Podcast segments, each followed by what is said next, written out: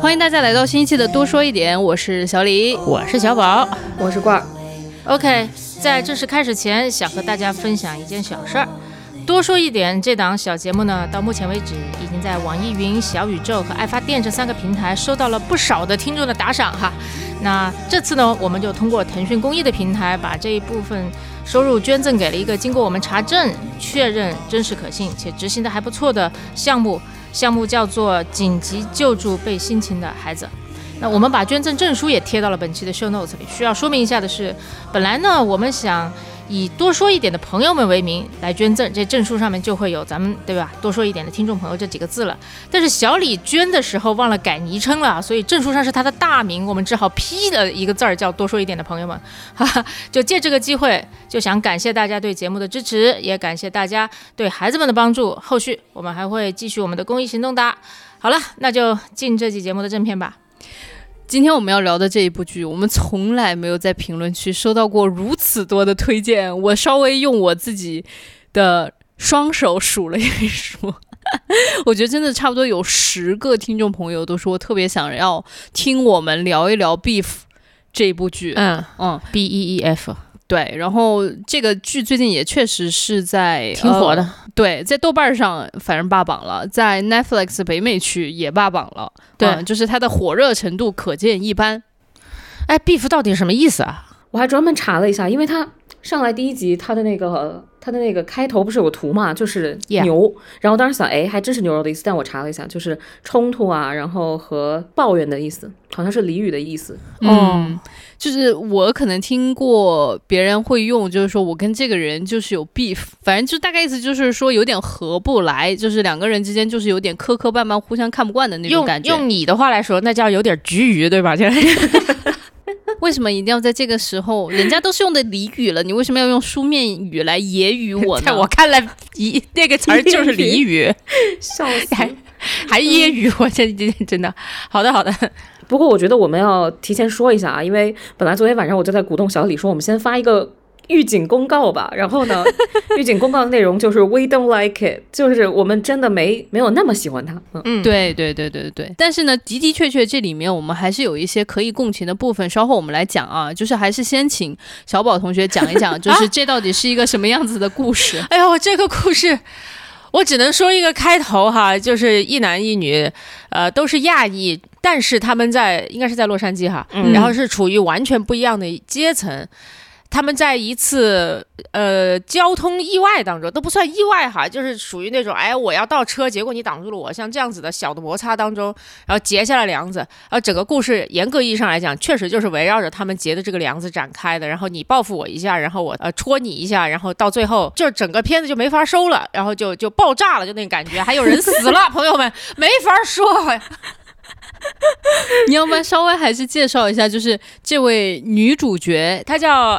Amy 对吧？对，然后她就是黄阿丽演的，然后她有一位日裔的老公，她这个日裔老公应该是一个日本知名艺术家的儿子，但是呢，这个日裔的老公虽然也是做艺术的，但看上去就是一副一事无成的样子，在家里面带孩子啊，然后做自己那些花瓶，我觉得绝对是故意的，你知道那花瓶做的完全就是屎的样子，一坨又一坨的屎，非常的就是精致，但是形状完全就是。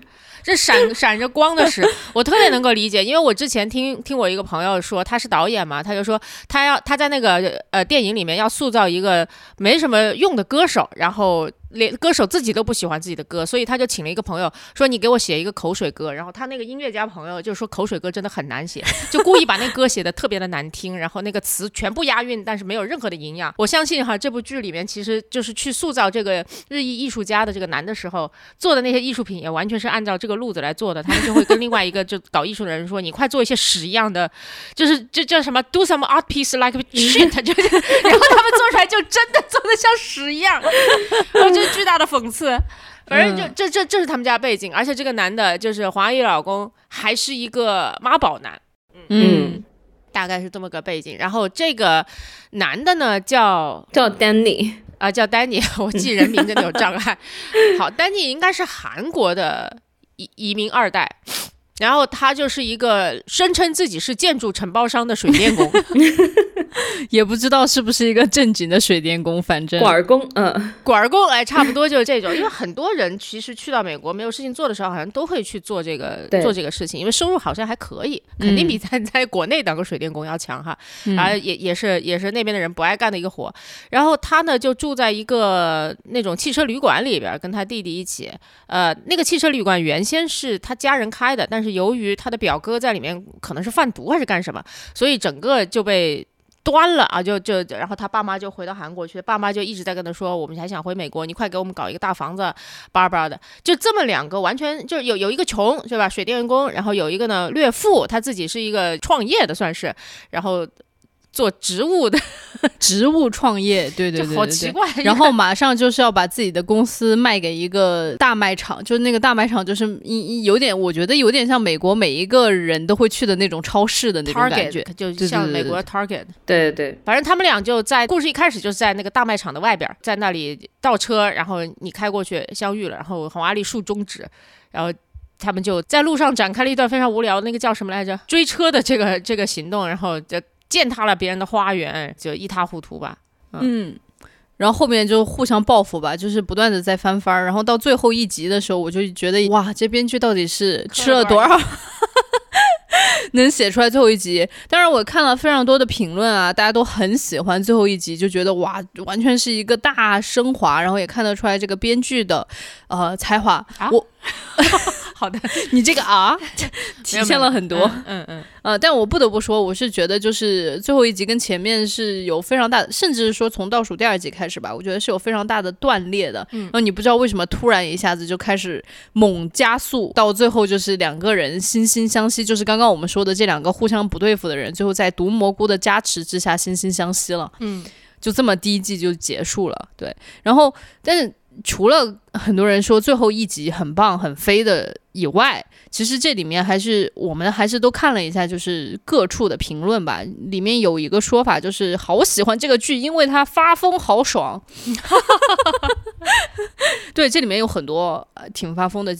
情节就比如说，那个丹尼尔报复艾米的时候，他就跑到想了一个办法，跑到艾米漂漂亮亮的家里面，他就谎称自己就是是路过的水电工，看看他们家有什么活儿可以干，然后就客客气气的请他进来了。对，然后说要借厕所，然后就在他厕所大尿了一泡，就大概 就是这种发疯情节，地呀全是。对，所以大家很多就说看这种发疯好爽。我我其实，在某种程度上面能够理解这种感慨，因为其实它里面还是有很多那种让我能感同身受的压抑的小的片段。然后我在看到那些片段的时候，我都在想，如果我可以发疯一下，或者说肆意的宣泄一下我自己的情绪，我肯定都觉得很爽。就比如说。艾米会回家的时候，就本来是想跟她老公抱怨一下，就说我真的工作好累，我这么多年就一直不停的在工作，也没有照顾家庭什么什么的。其实她想得到她老公的安慰，结果她老公来一句说：“Oh, you should think positive。”然后我就觉得任何一个人听到这句话，就是想扇死对方。对，你要看积极的一面。对对对对，然后我大概就看到这种小情节的时候，其实里面还是有很多这种小情节，我觉得我挺能够共情的。然后在那一刻，我就也会想说，哇，如果我真的可以发疯、疯狂的宣泄自己的情绪，那一定是件很爽的事情。但是，但是，对，来来来，大家都说到了，但是，我我能懂小李的那种说的压抑的地方，比如说他的婆媳关系，就是这个中越组合的生下的女孩子，然后和那边的日本婆婆的那种，首先她有一个阶级差异，就是日本的那个艺术家婆婆非常看不起这个儿媳。非常看不上，然后就对她指手画脚，对，然后包括他们家房子要装修成什么样，要不要多打一堵墙，她都要指手画脚。这种地方看的真的挺火的。但是哦，我想看的发疯是这个女的在她老公和婆婆身上撒尿，而不是她拿一个漆罐，然后到那个韩国的那个管工的车上喷漆，说 You're a bitch 什么这种，嗯，这不叫发疯，你知道吗？这叫迁怒，这叫迁怒，这叫欺负弱小。然后那个男的也是，就是我想看你。猛扇自己的表哥弟弟，什么爸爸妈妈，但是呢，他跑到人家撒了一大泡尿，你就想，你几岁啊？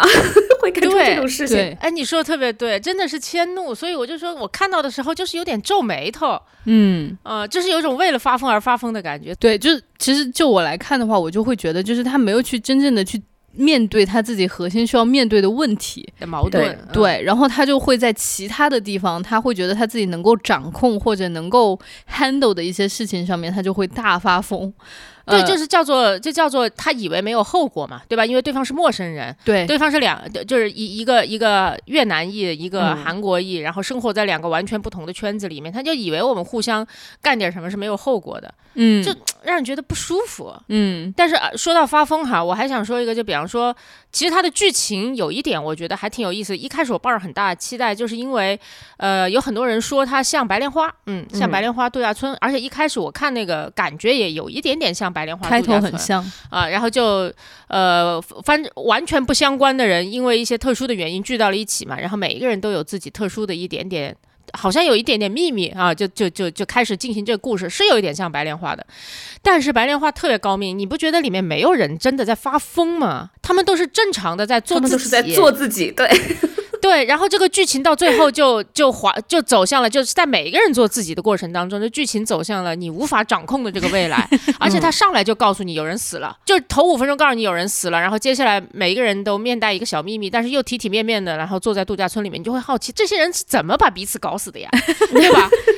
就是这个是好的，但是这上来很明显，所有人都在一定程度上没有做自己。就比方说，他们在那次路怒的事件当中，黄阿丽平时是不会这样，所以他后面也极度隐藏自己曾经开着车在街上乱撞，然后撞撞破人家花坛的这个事情。他平时都是极度压抑自己，在家里面要扮演一个好妈妈，扮演一个好妻子，在公司要扮演一个好老板，在投资人面前要扮演一个我是好的好创业者，全部都在演，对吧？这我我说老实话，这种。就就就，也许你觉得哈，那一瞬间他干一些发疯的事情，那是在做自己。其实不是，这种压抑和表演才是他真正的自己。嗯，你你就想象一个长期就是这个样子的人，他他他是怎么样，就是就在街上突然发起疯来了。我就觉得就是确实是断裂的。嗯，反正我会经常听到一句话啊，就是很多人就说哇，我生活好压抑，好压抑。然后接下来他不会说我有一天发疯，我感觉到我自己真的活出了自我，做了自己。他会说。我压抑到我都不知道我自己到底是谁，我也压抑到我不知道我做了什么。对，所以我就会觉得。发疯可能其实是一个很好的想象，因为当时我感受到那种压抑的时候，我脑子里面也有小剧场。我想的也就是在家里面乱涂乱画，真的吗？这就是你的发疯吗？还有很多，就是三岁开始就发疯了。就比如说，或者我想象当中就是什么把人的脸打碎啊啊啊，就是想这种。就是我觉得大家得承认自己心中 有对呃，就是有这种比较阴暗的想法嘛。但我觉得是，就是真正如果要去付诸于实践，其实是。代价挺大的，就是，呃，小李呢，人生当中确实在家里面口无遮拦，啥都敢说，然后。但实际上，在外面，真的在外面，我还是一个非常去呃谨慎的人，回避冲突的人。我觉得这不是东亚人的特点，这是人对长大了、成年了，在外面进入职场了，应该去做的一个基本的东西吧。是的，我理解。所以是像黄阿丽，如果她是那种，比方说在街上遇到一个冒犯她的司机，她就能竖中指、冲人按喇叭，以及就是。呃，看谁不顺眼，我可以拿拿那些油漆罐在他车上喷大字。如果他是这样一个人，他生活中不会这么压抑。这就是我觉得断裂的地方。嗯嗯，是的。我想讲一个，就是我亲身经历过的事情，就是当时我在法国，也是在一个呃，就是 shopping mall 面前吧。然后当时其实我在跟朋友说。一个别的别人的事情，那个人确实把我激怒了，我就在跟朋友说：“我说谁瓜谁瓜，don't problem，就是用法语说你他妈的是脑子有什么毛病。”好，然后结果我正在说这句话的时候，旁边就有一个法国的中年男人走过了，然后我正在说这句话，他就咔的一下就转过来，他说：“你在说我吗？”你什么意思？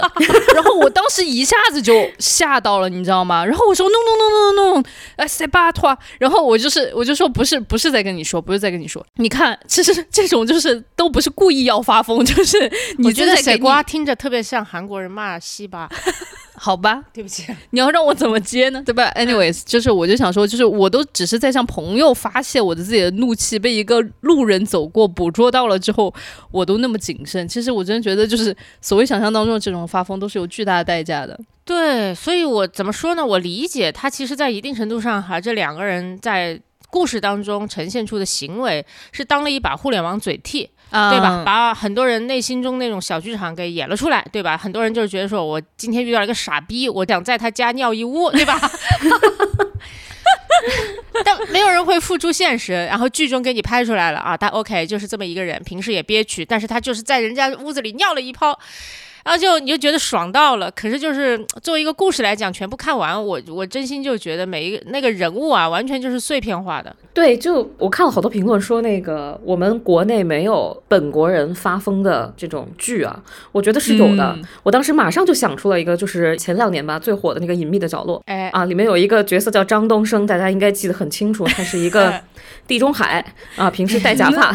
是一个失忆的中年男人，老婆好像还出轨了，我已经记不得那个剧情了啊。Anyway，然后他他的发疯表现就是他把看着不爽的岳父岳母从山上咔推下去了，对吧？这个应该是发疯的极致了。对，而且还很冷静。对，但这个发疯发完了之后，and then 那接下来该怎么办呢？就今天其实我们在准备这个提纲的时候，小宝说了一句话，我觉得说的特别好。他说：“大家说这个发疯好爽，其实是因为你身处在一个。”安全的地方，你看人发疯，所以你会觉得好爽。但真的在现实生活当中，真来这么一遭，就很可怕，代价很大。都不是说我我在我在真实生活中做不做，我就是说，哪怕你是看一个故事，如果他真的是想呈现一个故事的话，这就抖音小片段给你拼在了一起，就就那种断裂感很强。当然啦，就是这个剧就也不是说他完全发疯没有代价，因为最后两集就是疯狂的加速，把所有的代价全部都抛出来了，所以我们会觉得最后两集其实蛮好看的，但是也会觉得最后两集跟前面有非常大的断裂的感觉。嗯，对，所以还有就是网上也有那种叫好一片的那个京剧，那个京剧。那个叫什么？西方的。疗愈搞不定东方的头脑，对对对，东方的心灵。嗯，我想我想问问小宝，就我们熟知的这种所谓的西方的疗愈，到底都是哪些疗愈，哪些方法？你怎么会不知道？你问我就是为了让我说，我这 心理咨询嘛，首首先非常典型心理咨询，然后还有就是这些年就这十年来特别流行的正念冥想。等等吧，你们都尝试过吗？都尝试过，觉得有有效吗？他就是他就是循循善诱，要我说无效。说老实话，我觉得是有一定效用的哈，有一定效用的。因为我觉得这剧里面其实还有一些讽刺，就比方说哈，就是就包括这一句在内，然后他有一些呢是讽刺东亚人的一些刻板印象，比方说，但凡一个亚洲人觉得呃看到一个有钱的亚洲女人，并且在他的这个审美里面，这个有钱的亚洲女人长得也不算好看，他一定会说。嫁了个白人，嗯啊，这在剧里面也呈现了，然后所以。这句话我觉得在一定程度上也是一种讽刺，他就双面的讽刺吧，所以他就说也许有用，但是东方人不承认，就这种。我自己感受呢，其其实也是有一定效用的，就是比如说我自己这两年吧，我一直有一个 coach，然后我觉得这个东西应该是来自于西方的，肯定肯定 definitely。呃，虽然不说是一个 therapy，但是它确实是一个就是也有某种疗愈作用的这样的一种咨询服务吧，给我提供的。那我这两年就是在经过他们的这种循循。善诱之下，我至少觉得我自己在想很多事情的时候，脑子更加清楚了，自己的呃目标感也更加明确了。然后我有生活当中很多的杂音，我都可以被排除掉了。嗯，就当然这只是我个人的体验，就是但是这一句话，我是觉得能够引起大家的共鸣，是因为。我觉得就是任何的这种疗愈手段啊，其实都很容易变成另一种变相的压迫。这个片子其实也是借了东方人的嘴，然后在吐槽这个西方就是无处不在的这种疗愈文化吧。没错，对，就因为东方人好吐槽你，你搞不定我嘛，我们就是喜欢算命，算命对我们最有用。但是就是你，你就想想那个片子里面具体是怎么展开的。这里面有个场景，黄亚丽跟她老公一起看婚姻咨询师，然后她为了让这一块快一点划过去，她不得不在婚姻咨询师。面前表现的非常的好，嗯，呃，就比方说，就是坦诚说啊，就他真的就是婚姻咨询师会会问那些问题嘛，就是说，那你怎么去看待你们俩的关系？或者说，OK，他这么说，你怎么想？他就会不断的去表演，我已经反省好了。你知道，这也是东方人一个特色。你让我们去表演，我曾经反省好了，我在检讨我自己。你让我表演，我在积极正面的思考，我太擅长干这件事情了。我觉得 所有的东方人都特别擅长干这件事情。说难听点，从小写检查长大的。但是当时看到这段的时候，我觉得特别的矛盾，也特别不理解，就是因为东方人特别擅长做正确的事情，就她觉得她跟她老公为了保住婚姻，所以他们要去做正确的事情，就是看婚姻咨询师。但是她在婚姻咨询师面前和她老公面前都无法打开自己。是的，是啊。那你那你去的目的是什么呢？就是她就想赶紧划过我，我们就在走一种程序正确。对，就是在走程序。所以就嗯，但是后面又有一次，他是自己去见的那个婚姻咨询师，还勉强算是应该他在那里面其实是坦诚了他出轨的这个事情吧。嗯啊，那就是一次。比较打开的一个对话，虽然那段对话放在整个剧里面也是有点莫名其妙哈，但至少那一段是打开的。好，这个就很有趣哦。你知道这这里面我觉得最有意思的一点就叫做有钱人靠那个疗愈，没钱人靠宗教。就穷的那一边他就上教堂了，哎，然后他上教堂的时候，我觉得在一一开始其实也是。他他他一下就被触动了，在泪流满面，好像被救赎了一样。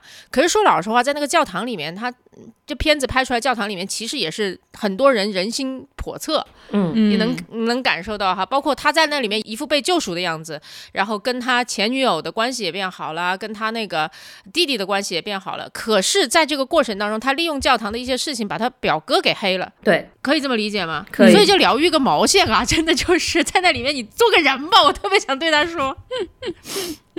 不过刚才你说富人现在靠疗愈，我觉得也不尽然。我真的觉得富人现在全靠算命。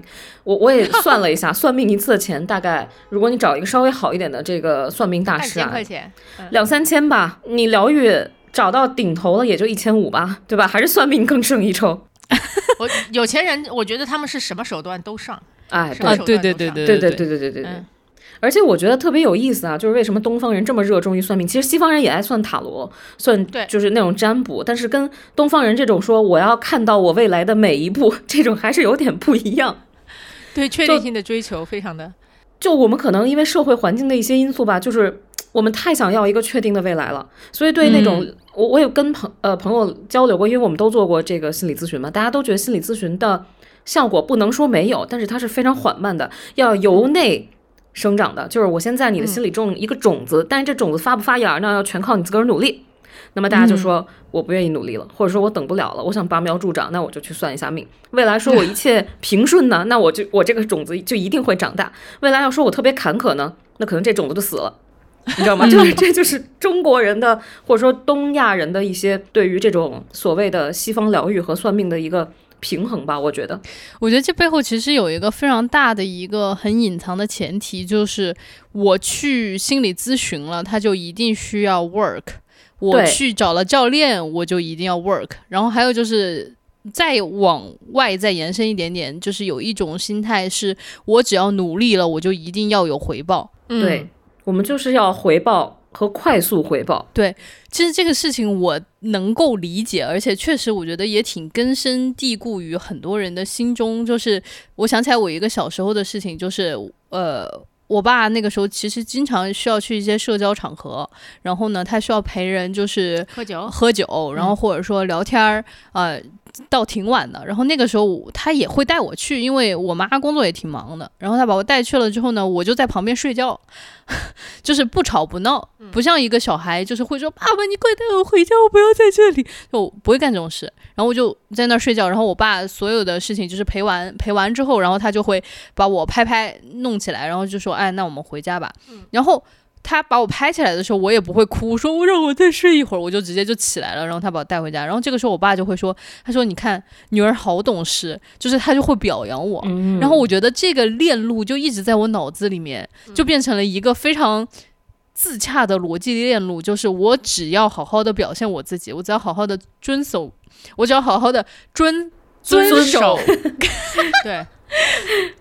规则，然后我就可以得到表扬。所以其实我到长大了之后，我觉得这件事情就会变得有一点点泛化，就是我，嗯，守规则，然后我努力，我就一定要得到表扬。就是如果我得不到表扬，我就会变得非常的愤怒。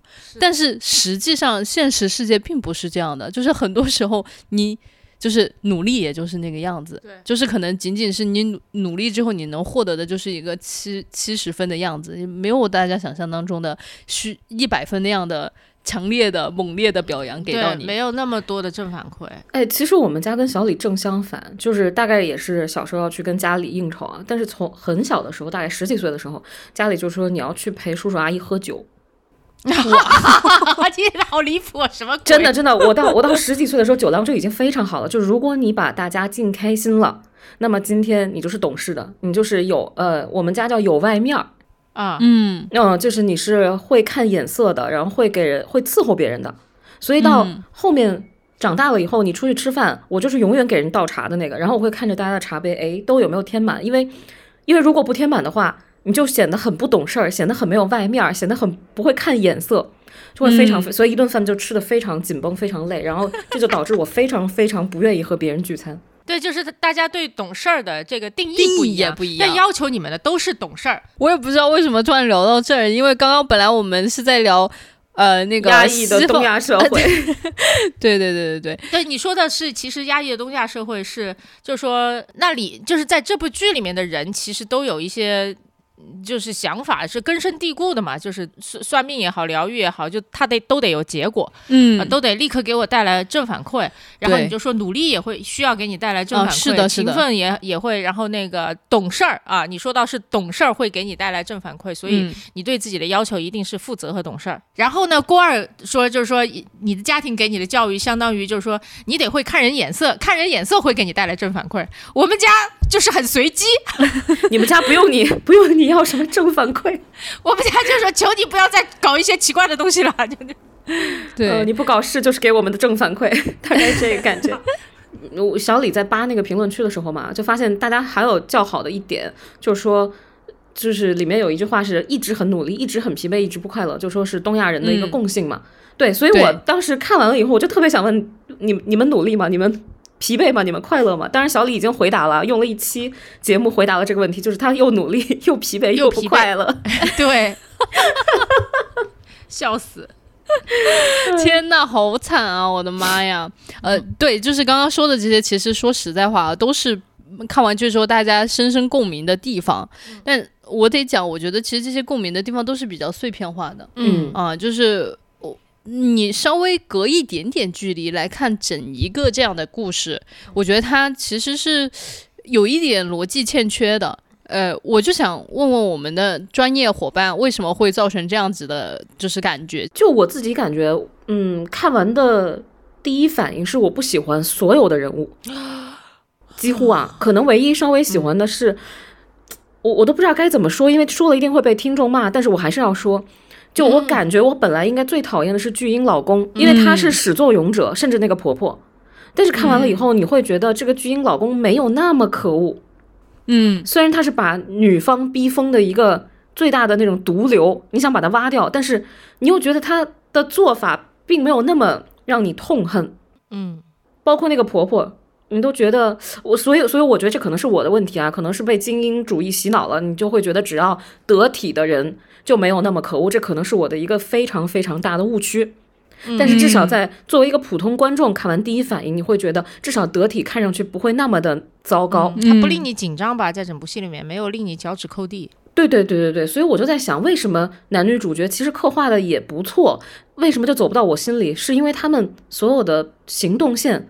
不是他们自己真正所想去发展的，嗯，就是它不是一个走人的戏，它是一个走事儿的戏，而且这些事儿呢，不是有逻辑的事件串联，而是好多意外发生了，比如说突然来的最后两集突然来的打砸抢，嗯，或者说突然怎么怎么样，突然怎么怎么样，突房子突然烧了，就是经常会有这种 surprise，你知道吗？嗯。因为一般我们制造一个意外的话，不会让意外连续发生，因为在意外之下，人的那个反应都不是一个正常的逻辑反应，嗯，而是一个应激反应。对，那如果全都是应激反应的话，这个人的情绪逻辑一定是会断裂的。哦，你这说的特别好。他们剧中男，尤其男女主角，基本上就是从一开始就是被意外推着走的。意外就是他们在停车场发生的一个小摩擦嘛，嗯啊。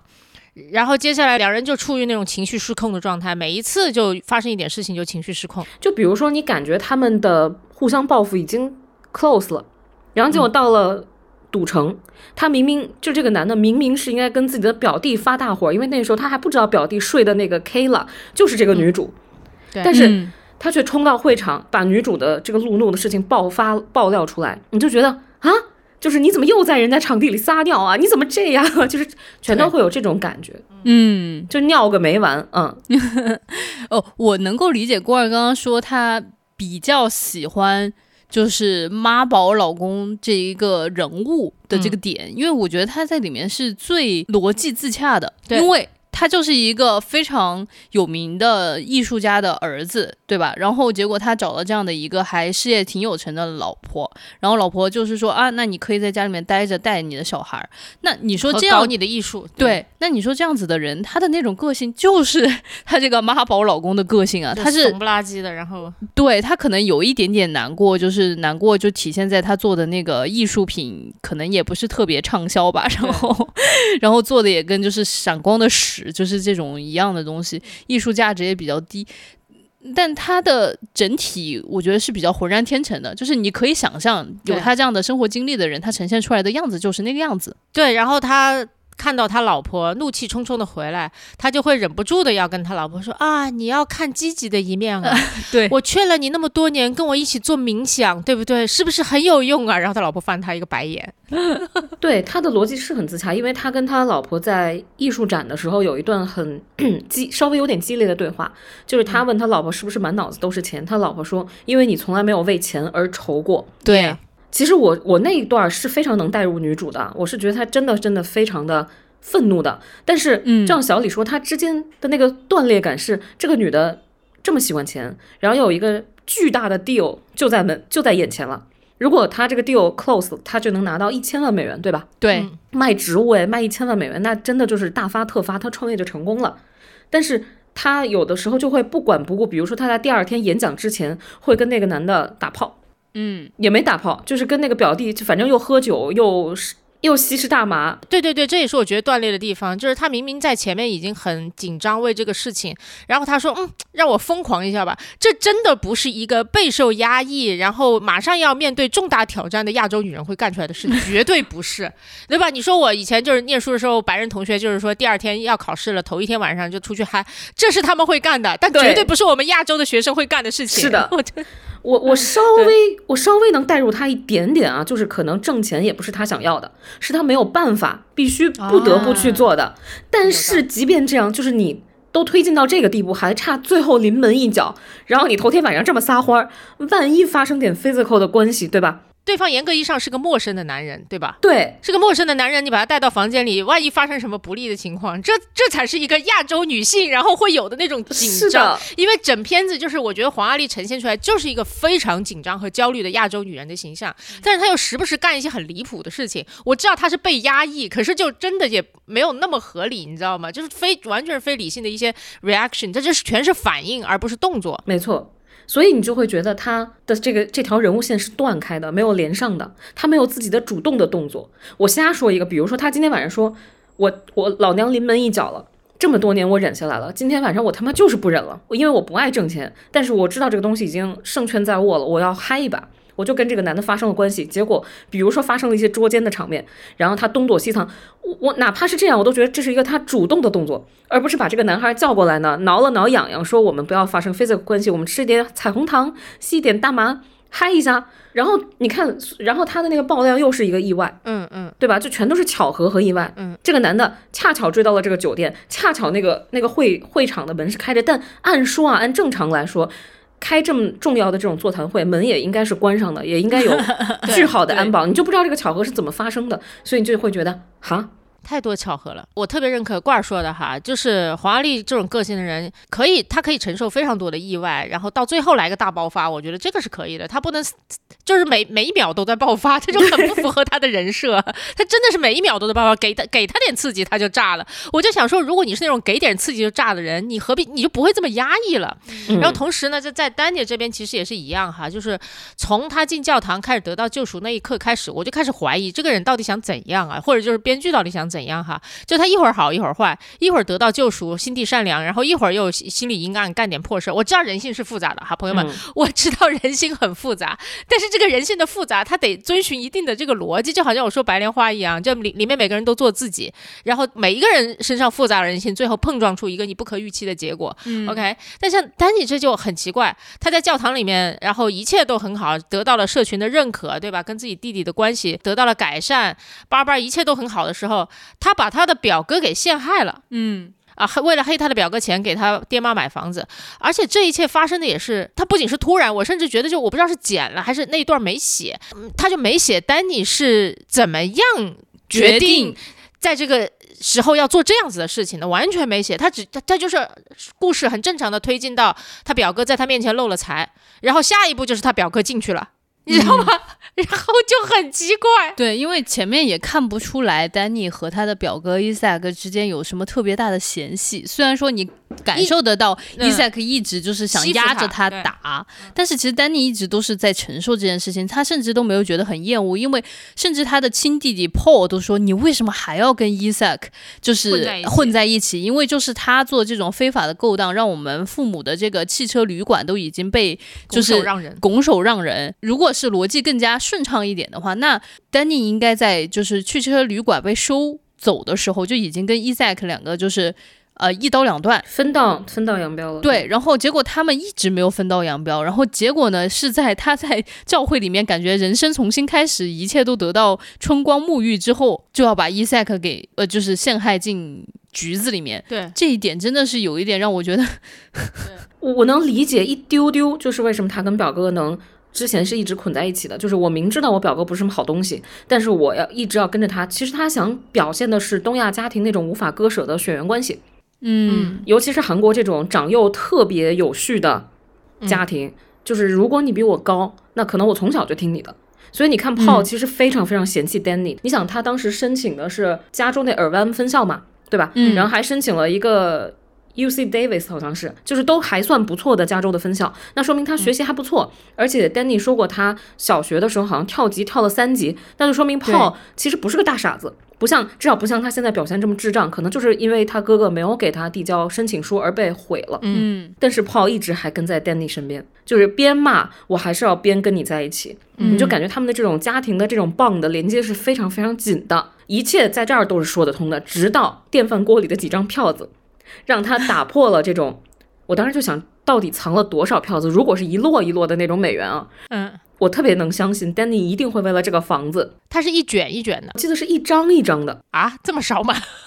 就是一个电饭锅打开里面有几张吧，大概是。如果它是一摞一摞或者一卷一卷的，我觉得我要是 Danny，我肯定马上我就不顾这个长幼了，我马上把你送进监狱，关他个二十年，我也发了，对不对？我父母也来了，所以你就觉得。嗯，好吧，就是怎么会怎么会突然这样呢？然后这是第一，第二就是，Danny 弄了一个大房子以后排线嘛，嗯，我我觉得这块我也觉得很奇怪，现在到底是他排线错了，房子着火了，对对，但是他你看他那个 Danny 离开家去接父母的时候吧，就离开房子的时候，后面那个 bush 就是他那个灌木丛，房子后面的灌木丛又摇来摇去，感觉要有一个人出来似的，嗯，所以你也不知道到底是。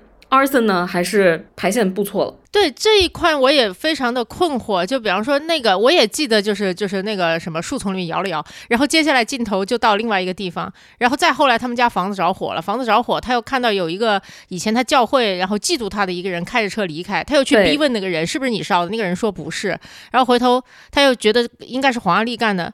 然后在这里也没表现黄安丽怎么样，他后来就是警察告诉他，就是你排线排错了。他说啊好的，然后他又想着说我要去陷害一下黄安丽，也不知道为什么，就是你已经知道你房子不是他烧的，你要去陷害他干嘛？以及你陷害他到底能得到什么？就反正这一段特别的乱。特别的乱，我我就我始终是你知道吗？我始终是很愿意站在人性是复杂的角度去理解他一会儿好一会儿坏这个事情了。但我是觉得就是这种一会儿好一会儿坏，它不是随机的。就是朋友们，人人性复杂，并不代表着他做出坏的行为和做出好的行为都是特别随机的一件事情。但我就觉得在这个故事里面，他好像把这种人性的复杂体现成了一种发疯。嗯，进教堂开始哭，对吧？出教堂开始干坏事儿。什么呀，真的是，就是那种那种人经过思考，然后在就是就是就在诸多社会压力，有我宗族的，然后有我自己刚融入美国社会，然后小时候得到的一些霸凌的，然后也有就是我在街上路怒的，然后这么这么多的压力，然后综合作用之下，然后他可以去做出一些可能是超出常理的一些行为，这个我可以接受。可是我就是觉得，就这一切都似乎是。断开的哈，就呈现了很强的，就是疯批的感觉。小李找了很多很多可以共情的地方，不如让我们现在说一说那些共情的点。哎，这这么说吧，就是说这个剧吧，呃，老实说，我觉得它的好处是带出了很多。有共鸣的议题，对啊？有共鸣的议题，就在他身身上看到的，无论是东亚的原生家庭在身上所造成压力，还有很多，包括我们前面说到的，就西方的疗愈搞不定东方的心灵等等，我觉得都是特别好的议题。虽然他的那个情节没有办法串起来，我觉得这很正常哈。就有好的议题，不代表有好的故事；有好的故事，也不代表有好的议题。对，那我们聊聊议题吧。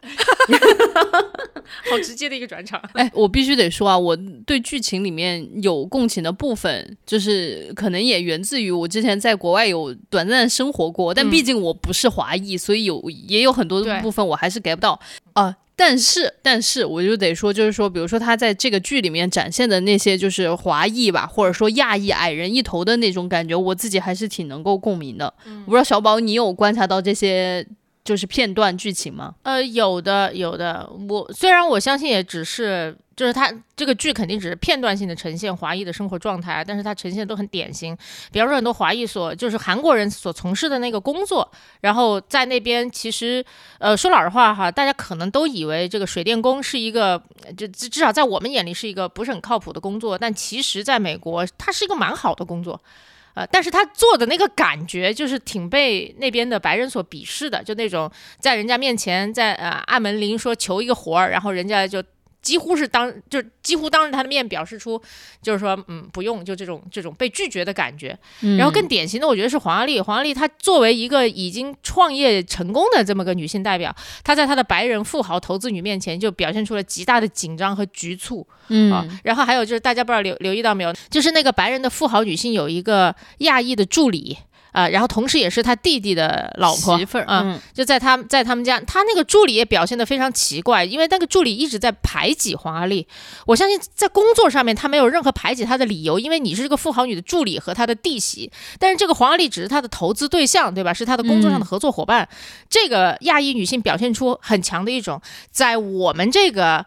富豪的圈层里面，我是他最好的亚裔朋友，他最好的亚裔朋友只能有一个的那种感觉，特别明显。是的啊，所以就是说，他到最后就是生死关头的喊出了一句非常愚蠢的话，就叫做对黄阿丽说：“你要把他从我身边抢走嘛？”就这这 太奇怪了，太奇怪了。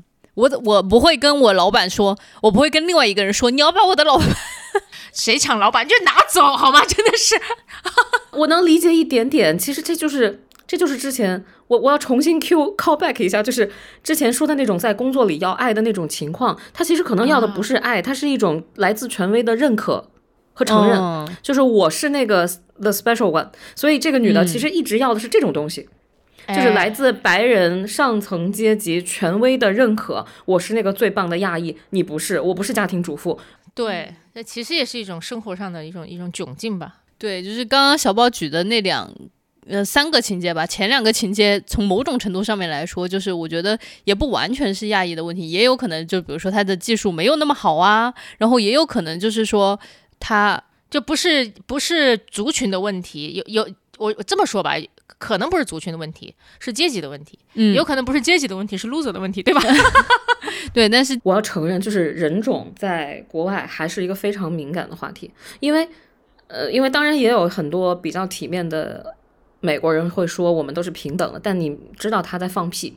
那么也有一些就是跟你交往比较深的 呃好朋友会说，他们确实甚至可能他们不是，但他们的父母一定认为白种人比黄种人高非常非常多，就他们敢大大方方说出来。嗯，对，所以你就能知道亚裔在外面受的这种生存挤压还是还是很大的。就我举个小例子吧，虽然不愿意承认，当然有的同学非常的 open，就会可能大大方方说，我出国我就不要跟中国人玩。我就是要跟老外玩，那么在我们心里可能隐隐约约会觉得，虽然觉得很羞耻、很不耻自己这种行为，但是如果有一个老外跟你特别特别好的话，好像你在班里的那个生存环境就会好很多。嗯，你会受到对，对，你就会受到。教授，比如说教授看到你，呃，你跟班里一个学习非常好、非常出众的女生玩到一起的时候，教授会说：“哦，原来你们关系很好。”哎，他会高看你，上课可能会多点几次名让你回答问题，或者在 presentation 的时候说：“哦，原来你们一组啊，会给你们高一点的分数。”然后其他关键最好笑的是，不论是外国学生还是中国学生，看你都会变得有一点点不一样。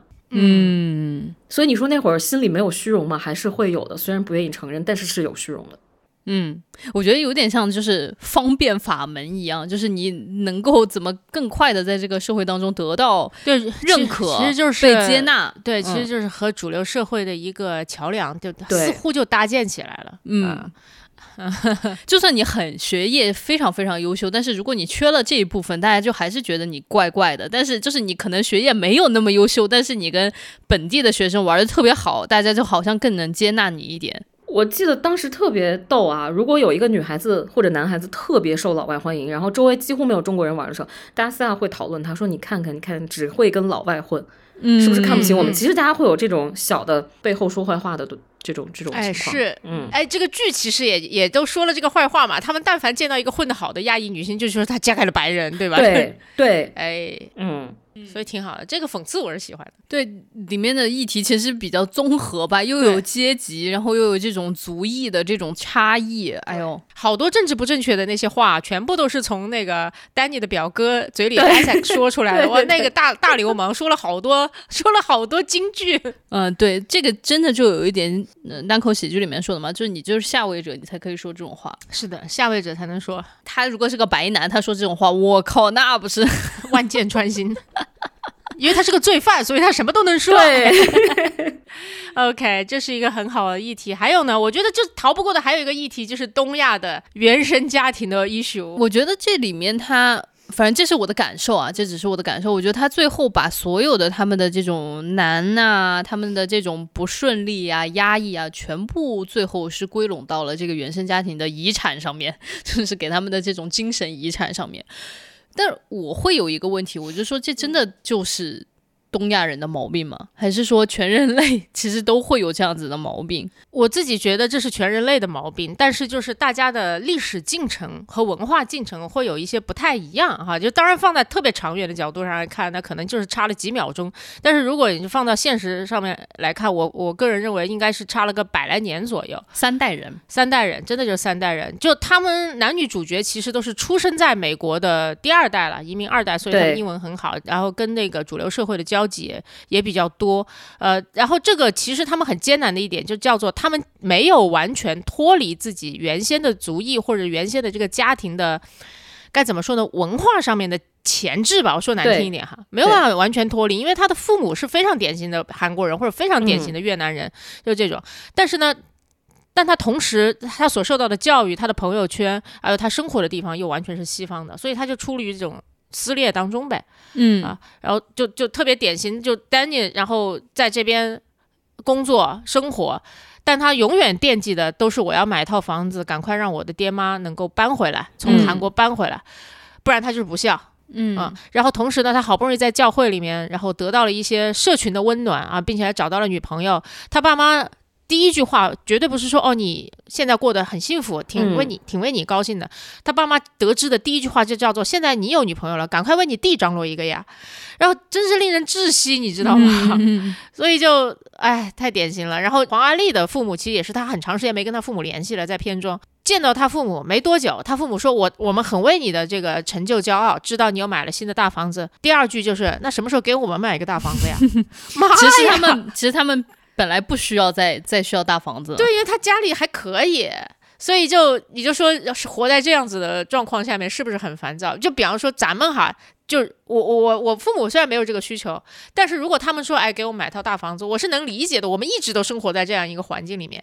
但如果你以你是出生，你就想象一下，你是出生长大在美国那样的社会，但是你的父母跟别人的父母不一样，你的父母就是说你你功成名就了，你得回来照顾你弟弟，你得给我们搞套大房子，你多难受。嗯，所以我觉得这种压力。并不仅仅只是来自于就是说东亚家庭的这种传统，而是在于东亚家庭的这种传统与西方社会的这种现代的生活对的这种生活方式的冲突是冲突，所以就是这个冲突在这种二移民二代身上会表现的挺极致的吧？嗯啊，而且就说老实话，就是说就父母。或者作为整个家族给到小孩的这个支持，其实已经很少了，但是索取没有减少。当然这只是一个阶段哈，就到第三代可能就好好一些。但在第二代身上是明显的，支持变少，但是索取不变，然后对对对，非常难受。嗯，所以这其实也是我比较难以共情的一部分，因为毕竟 俺也不是亚裔，对，就没没在那个环境下面，对，对对对，就是在我们现在这个社会环境之下，我我跟大家分享一个挺有意思的我自己个人的经历，就是呃，我跟我的教练聊起来这个事儿，他就跟我说，爱是我的一个很重要的价值观，嗯，然后。我就说，哎，我想得起来很多关于我父母对我表达爱的瞬间，其实都是他们跟我在一起度过了一段非常高质量的时间。就比如，比如说带带我出去玩啊，然后不需要去什么很远的地方，就是河边小公园，就家附近的那种。但是我一想起来这些小片段，我都会流泪的那种。嗯，但是，但是。我想要长大之后回馈我爸妈的方式，竟然是想给他们买大房子，然后或者说给他们更好的这样的一个生活的条件吧。然后我的教练就说：“哎，他说你看你好奇怪，你记得你父母跟你在一起都是有质量的时光，但是你想回馈这种爱的时候，你竟然不是想以同样的方式去回馈他们，而是想用买房子这种事情来回馈他们。你有问过他们，他们真的是需要这个吗？但我就感觉好像在整个中中国的大的这种环境之下，我我反正会。”第一时间就想到这个东西，而且我也会认为他们就是需要这个东西，所以我就不觉得纠结呀，就是他们就是纠结的嘛，就是电剧里面的他们是纠结的嘛。我当时听完小李的这个话，其实我觉得教练，你的教练问的这个话其实稍微有一点点问题，就是这么说吧，你给他们 quality time。他们可能是高兴的，但是你们你给他们买房子，他们一定是高兴的，因为父母也是生活在这个大的语境下面的。没有人就是没有中国的父母会拒绝一套大房子，即便他们有很多很多很大的房子。嗯嗯，对，所以我就是说嘛，我在这个语境之下，我觉得我有这种想法是非常顺其自然的。但是他们在美国的那个语境之下，他们再听到说父母说你给我买套大房子嘛，他就觉得很窒息，我想死。嗯。我爸妈现在要是对我有一个要求，说你给我买套大房子，我不会想死。我说努力加油。对，虽然觉得有点烦，但是就是觉得这也是对的啦。对我有几个 A B C 朋友，然后当时上学的时候大家一起聊，他们其实非常的挣扎，挣扎在首先他们父母的英文不好，所以在这个剧里其实我觉得蛮魔幻的，因为这个剧里的父母英文真的非常好。就是他们那一代父母大部分都在唐人街生活，然后做的是一些比如说社区的护士啊。然后一些呃，真的是餐馆的小老板，做到小老板就算不错的了。所以他们很觉得很羞愧，因为第一，他们的语言跟父母就有的时候没办法对话，然后那边的父母会极力要求他们学中文。他们说，但是我们已经融入到这个社会了，我为什么要去学中文呢？以后我也用不上。但是父母就要求你在家必须讲中文，这也对他们来说是一个很大的痛苦，就是因为父母自己没有进入主流社会，但是孩子们又一心想往主流社会去走。嗯。就是有一个非常大的往后面拖住的力量，对，而且他们会觉得，呃，地位尴尬在于，比如说他们找工作一定是会比留学生好找很多很多的，但是他们可能就是不如印度人好找工作。他们英语已经非常好了，但是他们长了一个黄皮肤。哦，我明白你意思，对，有这个印象，就是你永远是在那个金字塔底层的，就即便你英语巨好，你的脑子装的全都是西方的思想，你依旧是不被他们接受的。能做到周。受资那样也是因为，就是是因为那样子大公司需要这样的人。对对对对对对对。所以刚开始我其实看到剧里面那个片段，就是黄安丽，就是 Amy 想跟那个父母要无条件的爱。我当时刚开始是愣了一下的，因为一般想要无条件的爱是中国的小朋友想跟父母要，因为我们中国基本没有无条件的爱这么一个东西。就父母一般都是你考一百，你是妈妈的好宝贝；你考五十，抽死你，对吧？大概是，就我们家没有你这个人，对吧？对对对对对对，所以就是我当时看到，哎，怎么他们到了西方还会要要这种东西？其实现在能理解，就是因为他们从社会环境和就是这种比如周边的人身上得不到任何的爱和支持，所以他们反向想回家，说既然社会不包容我，那我想从家里得到一点爱，这个事情很难吗？嗯，很难 很难，甚至更难，你知道吗？对，甚至更难，甚至更对。所以才会有什么穷人要进教堂，然后富人要搞冥想这种事情。我觉得其实大家都难，而且说老实话，我觉得就是在西方的环境里面，然后大家才会接触到。无条件的爱这个概念，嗯，你说在我们的这个环境下面，我们其实不太接触得到无条件的爱这个概念。我们这爱理所当然是有条件的。我们在在这样的环境里面，就是就是你考一百分，哇，就是光宗耀祖；你考五十分，就咱们家没你这个人，家族族谱上除名的这个阶段。然后到了学校也是一样，工作中也是一样。这个真的太典型了。我不知道大家最近有没有看到一。一个事情，就是杨紫琼在拿了奥斯卡小金人之后，拿着她的小金人回扫墓。没错，我本来以为说这是什么搞笑的梗图，然后有人给自己的祖先烧奥烧奥斯卡的小金人，没有。我就后来看了一下，说杨是，莫非是？我说啊，果然是。就这一幕，说老实话，我也不觉得怎样哈，因为因为我觉得就是就挺有意思的，我不觉得这是一个什么问题，但是就觉得很好笑。我觉得这真的很说明问题，就是杨紫琼在就是演艺圈已经拿到了。就是你说北美主流社会最高的荣誉荣誉了吧？最佳女主角，然后回去之后还是得拿着小金人去烧香拜祖，光宗耀祖嘛，对啊，光宗耀祖的事情，所以哪来什么 unconditional love？没有这种东西。然后，但是我也想说一句话，就是说西方社会说的那种 unconditional love，或者说你要求 love 就是没条件的、无条件的爱，这本身也是一种条件。这本身也是一种要求，你为什么要要求你自己的家人，或者说你要求你自己的朋友给你这种无条件的爱呢？你这种要求本身也是一种条件啊。说老实话，我觉得是一种很理想的状态吧，但这个状态真的是可遇不可求。但凡变成一种要求，我要求你给我无条件的爱，这就变成一种索取，然后就变成一种有条件的爱了。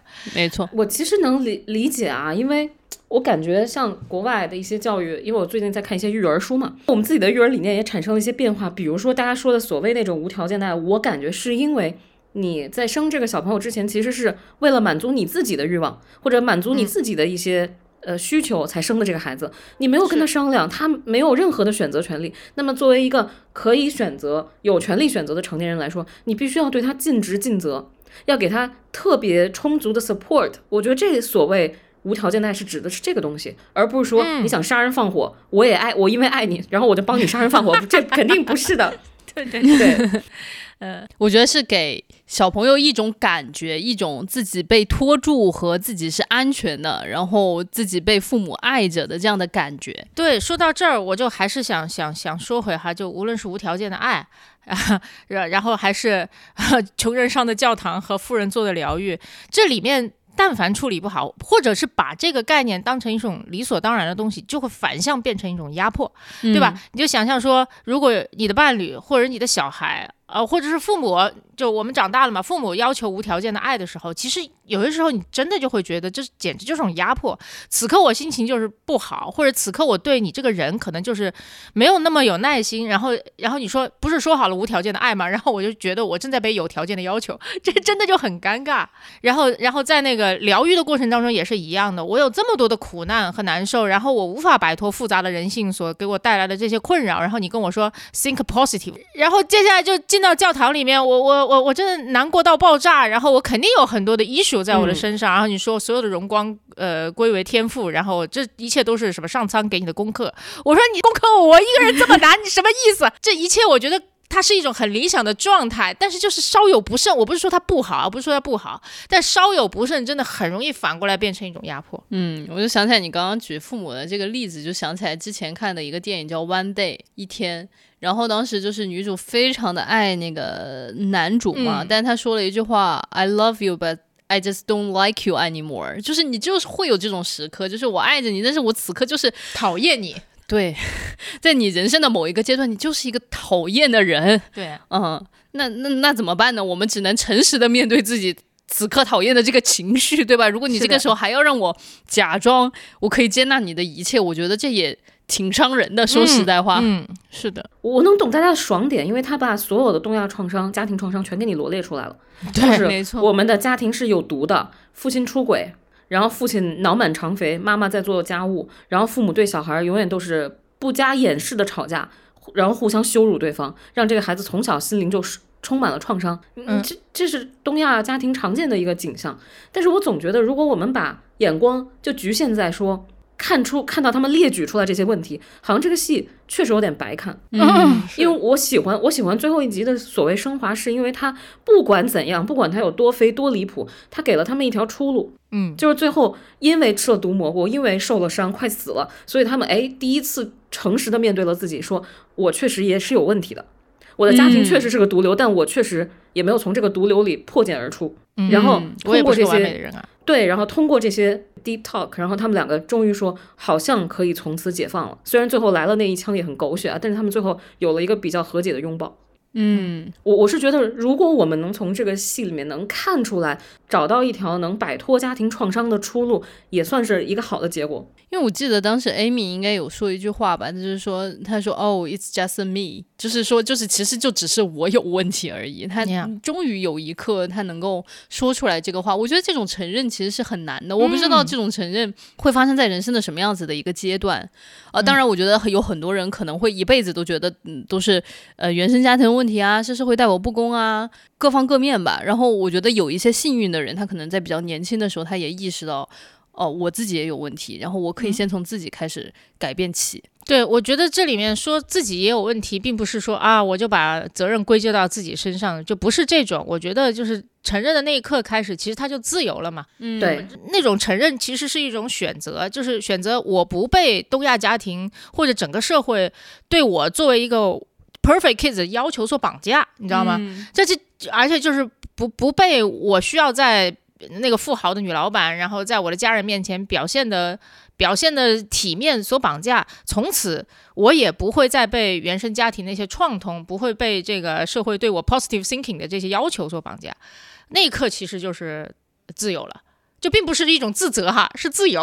我不是这解释有点复杂，但是就我我觉得就是这样子的，就你你不被完美概念绑架的时候，你就获得了彻底的自由。我觉得他那 It's just me，我还有另一种解读啊，就是我其实从小就在想。当然没有想到东亚人，当然只是想就是我们这种中国小孩到底能不能摆脱家庭创伤？因为里面列举的问题，大家的家庭多多少少都会涉足那么几项吧。就大家都没有一个完美的父母和完美的家庭，时代给他们的也就是这种环境，你没办法去要求他们去做一个非常卓越的受过育儿教育的父母。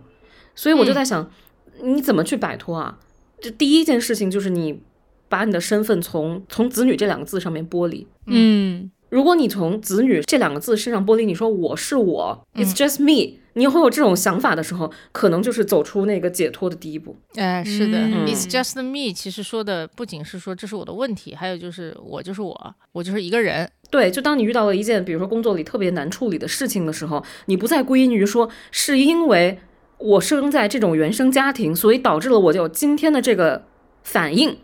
可能你就自由了，你会想说我怎么解决这个事情，而不是说我要去归因把这个错误归到谁身上。可能那个时候你就开始迈向自由。对，嗯，哎，挺好的。所以这部剧最后两集，我觉得或最后一集吧，因为倒数第二集是大开杀戒，莫名其妙。然后但是最后一集就是又好笑又又又挺触动的。之前我们在有一期发大水聊工作的时候呢，我就是想说，我就是一个很喜欢在影视剧里面找答案的人啊，就是比如说我的困惑呀，我的那些不解呀，我就特别想看一下别的编，就是编剧们都怎么写，演员们怎么去阐释。然后反正我看完了 Beef 呢，就是他的的确确带出了非常多我们东亚家庭的这些问题，嗯，但是呢，他又把它放到了一个比如说西方社会的这样的一个现代生活的大的语境之下来去。呃，展示出来，对我觉得给我提供了一些不同的视角，也给我提供了一些可能 新的解题的想法吧。对我觉得这是我看完这个剧之后最大的一个收获。我不知道你俩，哎，我昨天看完其实特别丧哈，嗯，就是我觉得挺虚无的，嗯，这是我们岁数大的人看完所有片子的统一感觉吧，一切都是虚无。我我的感受其实就是因为因为里面剧中人也表达的很清晰，他结婚，他要孩子，然后那边男生就对吧，然后让父母可以放心尽孝等等一切，然后都是为了让自己的生命完整一些，但是到最后的最后就发现这些都不能让你的生命完整，然后最后是两个内心有巨大空洞的人，他们也没有填满彼此，你知道吗？他们其实就是 OK，我们都能看到彼此的黑洞。然后似乎就得到了一点点的治愈，我就忍不住觉得，就觉得好虚无啊。当然，同时也有一种感觉，就是我费那么老大劲儿，你就给我看了个这。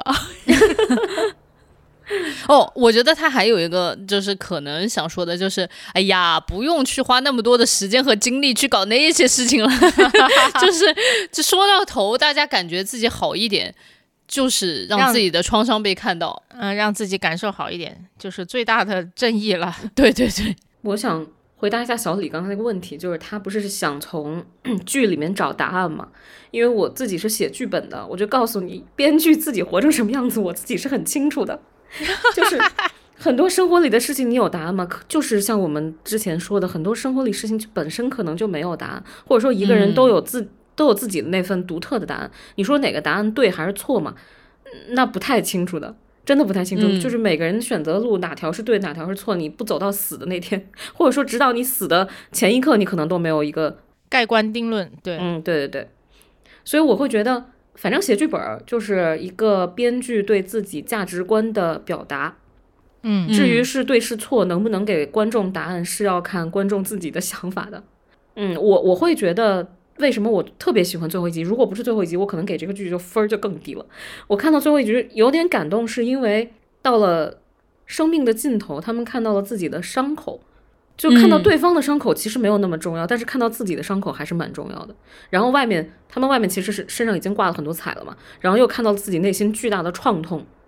我觉得整个就是把自己给抛开了，然后拿出来告诉世界说，就是我是一个。不好的人，我是一个不完美的人，我有很多很多缺陷，但是我现在能接受自己的这个缺陷，嗯，所以我当时看了，觉得哎，这个最后一集有那么点意思，就希望大家看 Beef 的时候，不仅仅是被他的那种发疯的状态，感觉到自己被互联网嘴替给给气了一把，看爽的同时吧。也找找自己身上的出路吧。好呀，朋友们，那我们这一期就到这里喽。好的，希望大家就是过一个愉快的周末，不要在路上遇到疯批，好吗？